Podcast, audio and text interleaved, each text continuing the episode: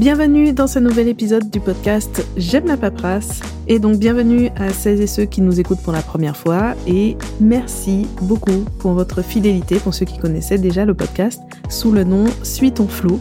Merci pour vos notes, pour vos mots qui me font toujours très plaisir et qui m'encouragent à continuer l'aventure.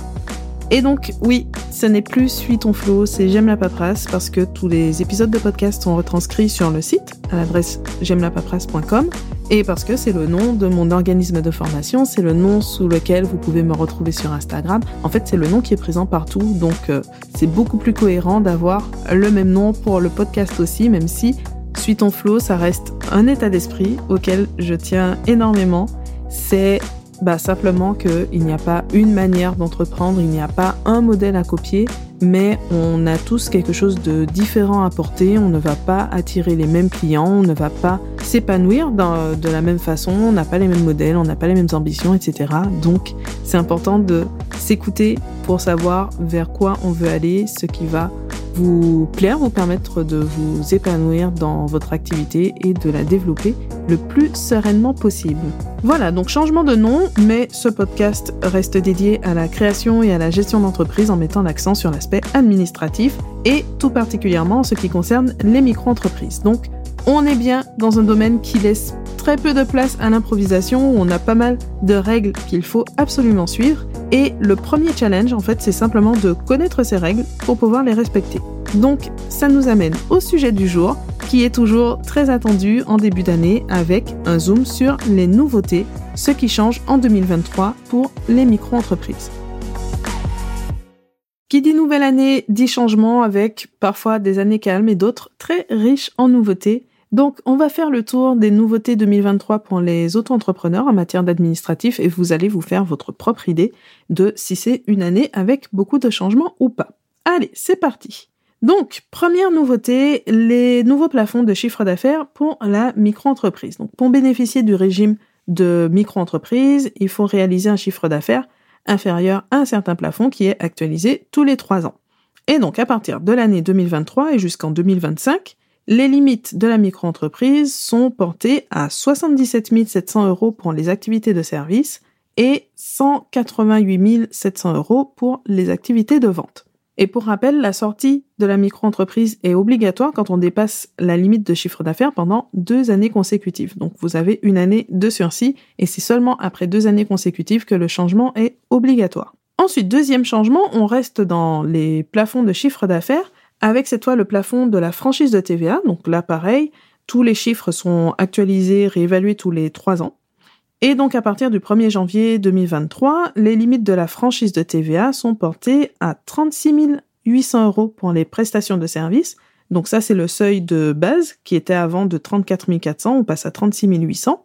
Et le seuil majoré qui était à 36 500 euros est porté maintenant à 39 100 euros. Donc ça, c'est pour les activités de service. Pour les activités de vente, on était avant à 85 800 euros. Ce montant est porté à 91 900 euros et le seuil majoré 101 000 euros au lieu de 94 300 euros avant. Je vous invite vivement à aller consulter l'article de blog pour avoir les chiffres. C'est toujours plus simple à l'écrit, mais bon, voilà, on fait comme on peut à l'oral sur le podcast. Je profite pour euh, faire un rappel là aussi, donc pour le passage à la TVA. Il est obligatoire donc au 1er janvier après deux années consécutives de dépassement du seuil de base. Donc après deux années consécutives à réaliser un chiffre d'affaires qui est supérieur à 36 800 ou 91 900 euros en fonction de votre catégorie d'activité. Ou alors dès le premier jour du mois de dépassement en cas de franchissement du seuil majoré, donc en cas de chiffre d'affaires supérieur à 39 100 ou 101 000 euros. Et si vous voulez aller plus loin pour le passage à la TVA, savoir euh, comment ça fonctionne, à quel moment exactement on passe à la TVA, etc., je vous renvoie à l'épisode numéro 39 ou la formation Bonjour TVA. Ensuite, donc on laisse les chiffres de côté pour passer aux autres actualités. Donc on a le guichet unique. Donc jusqu'en 2022, il existait plusieurs plateformes pour réaliser la création de son entreprise, des modifications, etc. Donc on avait les CCI, les chambres de commerce et d'industrie, la plateforme Infogreffe gérée par les tribunaux de commerce, la chambre de métier de l'artisanat, les CMA, enfin les CMA, hein, puisque là on est sur euh, des services en plus qui existent dans chaque euh, département, leur plateforme CFE métier, l'URSAF, guichet entreprise, etc. Donc ça faisait vraiment beaucoup de possibilités, mais qui n'étaient pas ouvertes systématiquement, puisqu'après ça dépendait du type d'activité en fonction donc de l'activité, il fallait se diriger vers le bon centre de formalité et parfois c'était un peu compliqué de s'y retrouver. Et donc la petite dernière, c'est le guichet unique qui est géré par euh, l'INPI et qui est entré en service progressivement et a été ouvert à tous le 1er janvier 2022. Et donc le 1er janvier 2023, le changement, c'est que cette plateforme devient maintenant la seule pour pouvoir déclarer la création, la modification ou encore la cessation de votre entreprise. Donc même la partie création ou modification d'entreprise qui existait sur le site autoentrepreneur.ursaf.fr s'arrête donc au profit du guichet unique. Alors au départ, il y aura probablement quelques retards et cafouillages parce que même si le service n'est pas nouveau, il va devoir absorber beaucoup plus de dossiers d'un coup. Mais en tout cas, l'objectif, c'est vraiment une grande simplification avec un point d'entrée unique puisque vous n'avez plus à vous interroger donc sur la plateforme ou l'interlocuteur qui va être le plus approprié en fonction de votre activité. Vous ne vous posez plus de questions et vous allez donc sur le guichet unique, donc l'adresse formalité.entreprise.gouv.fr, le tout au pluriel. Bon, pour l'adresse, j'avoue qu'ils auraient peut-être pu trouver quelque chose d'un peu plus pratique, mais euh, on va faire avec. Hein. Et donc, dans la continuité de la mise en place du guichet unique, donc mise en place complète, on va dire, le 1er janvier 2023, c'est aussi la création du registre national des entreprises. Donc, c'est un registre qui va répertorier toutes les entreprises établies en France, donc quelle que soit leur forme, leur activité, etc. Ce qui existait jusque-là, c'est différents registres, et c'était en fonction de l'activité, puisqu'on avait le répertoire des métiers, par exemple, qui était géré par les chambres de métiers de l'artisanat et qui contenait toutes les entreprises ayant une activité artisanale ou assimilée ce répertoire, il disparaît. Par contre, on n'est pas non plus sur un registre unique parce que en complément du registre national des entreprises, on a toujours le registre du commerce et des sociétés, donc qui répertorie toutes les entreprises qui ont une activité commerciale et toutes celles qui sont créées sous forme de société. Et on a aussi le registre spécial des agents commerciaux qui reste euh, actif. La plateforme du répertoire sirène, elle aussi reste active. C'est la plateforme qu'on utilise pour pouvoir euh, télécharger un avis de situation qui fait généralement office de justificatif d'identité pour l'entreprise qu'on utilisait déjà très couramment puisque le fameux extrait K et pas extrait CABIS pour les entreprises individuelles. On dit toujours CABIS, mais bon, voilà. C'est juste pour la précision, hein, c'est un extrait K. il n'existe pas pour les entreprises individuelles qui ont une activité libérale et en fait, il n'y a aucun document équivalent et donc à ce moment-là, on récupère donc euh, le fameux euh, avis de, situation du répertoire sirène et ça, donc ça ne bouge pas. Donc ça concrètement, c'est un changement qui sera assez transparent pour vous, mais c'est toujours bon à savoir. Dans les simplifications, on a aussi le transfert de certaines compétences de la CIPAV vers l'URSAF. Alors la CIPAV, en fait, c'est un organisme donc qui s'occupait à la fois de collecter les cotisations sociales et de verser les prestations associées à certains indépendants, donc les prestations de retraite, euh, prévoyance, à ces bénéficiaires. Les bénéficiaires en question, donc ce sont les professions libérales non réglementées, donc les entreprises créées avant le 1er janvier 2018 si elles sont sous forme de micro-entreprise ou 1er janvier 2019 pour les autres formes d'entreprise et aussi jusqu'à maintenant les professions libérales qui figurent parmi la liste des activités qui relèvent de la CIPAV. Donc c'est une liste d'une petite vingtaine euh, d'activités et celle-ci c'est quelle que soit leur date de création. Et donc le changement c'est que la CIPAV ne va plus s'occuper de collecter les cotisations sociales, ça va être directement l'URSSAF, exactement comme ça a déjà été fait avec la suppression du RSI, donc pour les commerçants, les artisans. Ben maintenant, euh, les entreprises qui relèvent de la CIPAV vont aussi avoir l'URSSAF comme euh, interlocuteur unique donc pour collecter les cotisations sociales. Après, pour les micro-entreprises, concrètement, ça reste euh, transparent là aussi, puisque la plateforme dédiée aux auto-entrepreneurs, donc auto-entrepreneur.ursaf.fr, reste l'endroit où on va euh, déclarer son chiffre d'affaires et payer ses cotisations. Ensuite, on continue donc avec, bah, ce n'est pas une nouveauté 2023, mais un changement qui a eu lieu en 2022, mais tellement discrètement que je profite de l'occasion pour faire euh, un rappel. C'est concernant l'ACRE, donc l'aide à la création ou reprise d'entreprise. Pour euh, rappeler rapidement ce que c'est, c'est une réduction de cotisation sociale de la moitié, à peu de choses près, pendant un délai d'un an. Donc un an au maximum, en réalité, c'est pendant quatre trimestres civils. Et donc cette aide, elle est accordée de manière automatique pour la plupart des entreprises, mais sauf pour les micro-entreprises. Donc quand on est sous forme de micro-entreprise, il faut remplir un des critères, notamment celui d'être demandeur d'emploi, mais ce n'est pas le seul critère possible. Et donc il faut aussi effectuer sa demande et justifier qu'on a droit effectivement à l'acre. Et donc c'est là qu'il y a une euh, petite euh, subtilité, c'est que jusqu'à maintenant, on avait un délai de 45 jours pour demander l'acre, donc on pouvait la demander au moment de la création ou dans les 45 jours suivant la démarche de la création d'entreprise, la déclaration de début d'activité. Et ce délai, en fait, a été supprimé. Donc, il faut bien faire attention maintenant, si vous êtes en micro-entreprise, que vous bénéficiez, enfin, que vous avez droit à l'acre, que vous voulez en bénéficier pour effectuer votre demande. Donc attention à bien la réaliser dès la création d'entreprise sans même attendre de recevoir votre numéro SIRET. Donc voilà, c'était une parenthèse. Maintenant, on revient à l'année 2023, mais on n'est pas au 1er janvier 2023 avec le CPF, donc le compte personnel de formation. Le CPF, c'est cette enveloppe qui est créditée chaque année pour tous les travailleurs pour financer leur formation, donc avec un montant de 500 euros par an pour euh, la plupart des cas.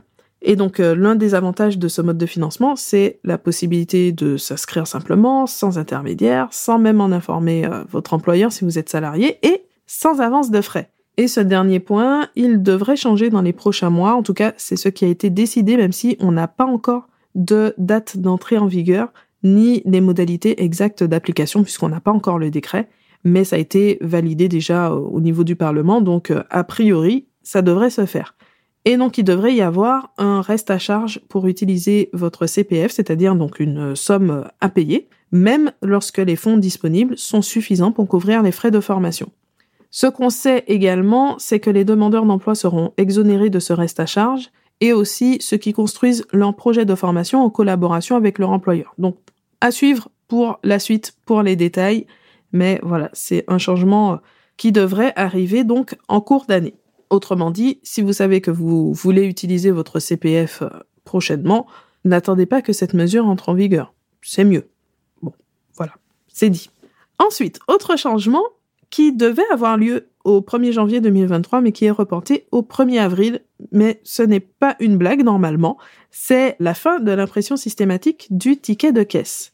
Certaines entreprises ont déjà mis en place des systèmes alternatifs, donc on les connaît, le fait de recevoir le ticket de caisse sous une forme électronique par mail, par SMS par exemple, et donc le ticket restera quand même obligatoire simplement sur demande du client ou pour certains types de transactions, notamment pour les achats durables.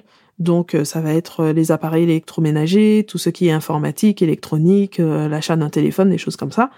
Et aussi pour, euh, par exemple, les opérations annulées. Mais une fois que cette mesure prendra effet, ça devrait beaucoup réduire le nombre de tickets imprimés puisque après les habitudes vont changer.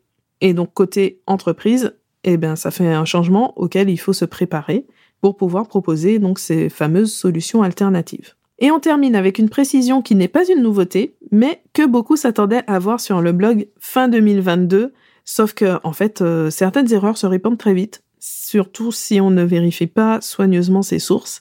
Et donc en octobre 2022, il y a eu de nouveaux textes pour apporter des précisions sur les mentions des factures et certains sites ont repris ces informations comme une nouveauté d'application immédiate et après, bah voilà, c'est passé, ça a circulé un peu partout. Donc les fameuses mentions, c'est le numéro SIRET du client, l'adresse de livraison des biens, le type de transaction, donc si on est dans une opération de vente, de prestation de services, et l'option pour la TVA sur les débits, donc pour ceux qui sont concernés. Sauf qu'en réalité, ces textes ont été publiés pour permettre aux entreprises, aux éditeurs de logiciels et à toutes les personnes concernées, de se préparer parce que pour les grandes entreprises, surtout, ça représente un vaste chantier Et puis, bah, pour les éditeurs de logiciels qui doivent s'adapter à tous ces changements. Et donc, tout ça, donc, pour la mise en place de la facturation électronique. Parce que, en fonction de la taille de l'entreprise, ça représente une opération assez complexe vu ce qui est annoncé. Et contrairement à ce qu'on pourrait penser, contrairement à ce que laissent croire même certains logiciels, la facturation électronique, ce n'est pas l'envoi d'un PDF. Hein. Donc ce n'est pas du tout ce qui est en place aujourd'hui. C'est un système de transmission de données qui existe déjà, qui est obligatoire euh, déjà depuis plusieurs années pour euh, les, tout ce qui est marché public, relation avec euh, l'État, et qui sera obligatoire pour les transactions entre professionnels. Donc ça ne va pas forcément concerner toutes les entreprises, puisque tout le monde ne travaille pas avec des professionnels, mais on travaille aussi avec des particuliers, en tout cas pour ce qui est de la facturation, du fait de facturer, mais il va aussi y avoir le fait de recevoir les factures, du coup, ben, par le même système, hein, de manière euh, électronique avec un échange de données et pas un échange de documents directement. Donc, euh, on n'y est pas du tout. L'application, en fait, euh, va commencer en juillet 2024 pour le fait de recevoir les factures, pour euh, l'émission de factures pour les grandes entreprises. Et ce sera mis en place de manière progressive avec une mise en place complète de la facturation électronique entre professionnels en janvier 2026 pour les plus petites euh, entreprises. Donc là, aujourd'hui, pour les micro-entreprises, on ne s'affole pas, on prend le temps. Pour l'instant, rien n'est prêt. En décembre 2022, on avait encore euh, Bercy qui appelait à travailler sur la mise en place de systèmes informatiques. Donc voilà, au niveau d'une petite entreprise qui se contente d'émettre des factures, pas de panique, on a le temps et on aura largement le temps d'en reparler en temps et en heure. Donc c'était juste la précision pour dire donc que les mentions des factures en fait n'ont pas changé. Il y a une nouveauté au 1er janvier 2023, mais je n'ai pas pris la peine de l'inclure dans cet article parce que ça concerne les groupes. Donc pas de souci, le seul changement qu'il y a eu au niveau des mentions sur les factures en 2022, c'est la mention EI donc euh, qu'il a fallu ajouter à partir du 15 mai 2022. Voilà, si vous voulez aller voir euh, les textes, parce que c'est écrit dans les textes en fait, hein, les dates euh, d'application, ils ne sont pas très agréables à lire, mais au moins on a ces précisions.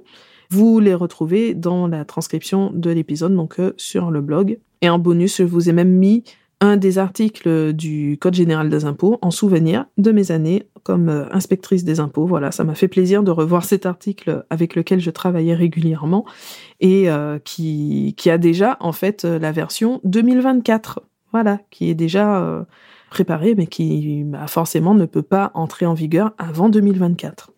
Voilà, on s'arrête donc ici pour euh, les nouveautés côté administratif pour celles qui sont déjà connues à cette date. Mais bien sûr, il pourra toujours y avoir de nouveaux changements dans les prochains mois, histoire de pimenter un peu notre euh, année en tant qu'indépendant, hein, puisque on aime toujours les petites surprises, n'est-ce pas? Et puis, euh, dernière précision, puisque c'est une question récurrente quand il y a des nouveautés comme ça, les contenus de la formation Objectif Micro-entreprise seront actualisés d'ici le 16 janvier 2023 pour tenir compte de ces changements. Les anciens élèves qui bénéficient de la prolongation de l'accès au contenu y auront accès automatiquement. Et en 2023, c'est aussi l'année donc de la création d'une nouvelle version enrichie et améliorée de la formation. Donc euh, ça, c'est à suivre pour courant 2023. Merci d'avoir écouté cet épisode jusqu'à la fin. Comme d'habitude, vous retrouvez tous les liens utiles dans la description de l'épisode. Et puis comme toujours, n'hésitez pas à laisser une note sur euh, Apple Podcast ou sur Spotify. Ça aide le podcast à se faire connaître. Pareil, n'hésitez pas à partager puisque vous connaissez probablement des indépendants ou des futurs indépendants à qui ça peut être utile. Quant à nous, on se retrouve très bientôt pour un nouvel épisode.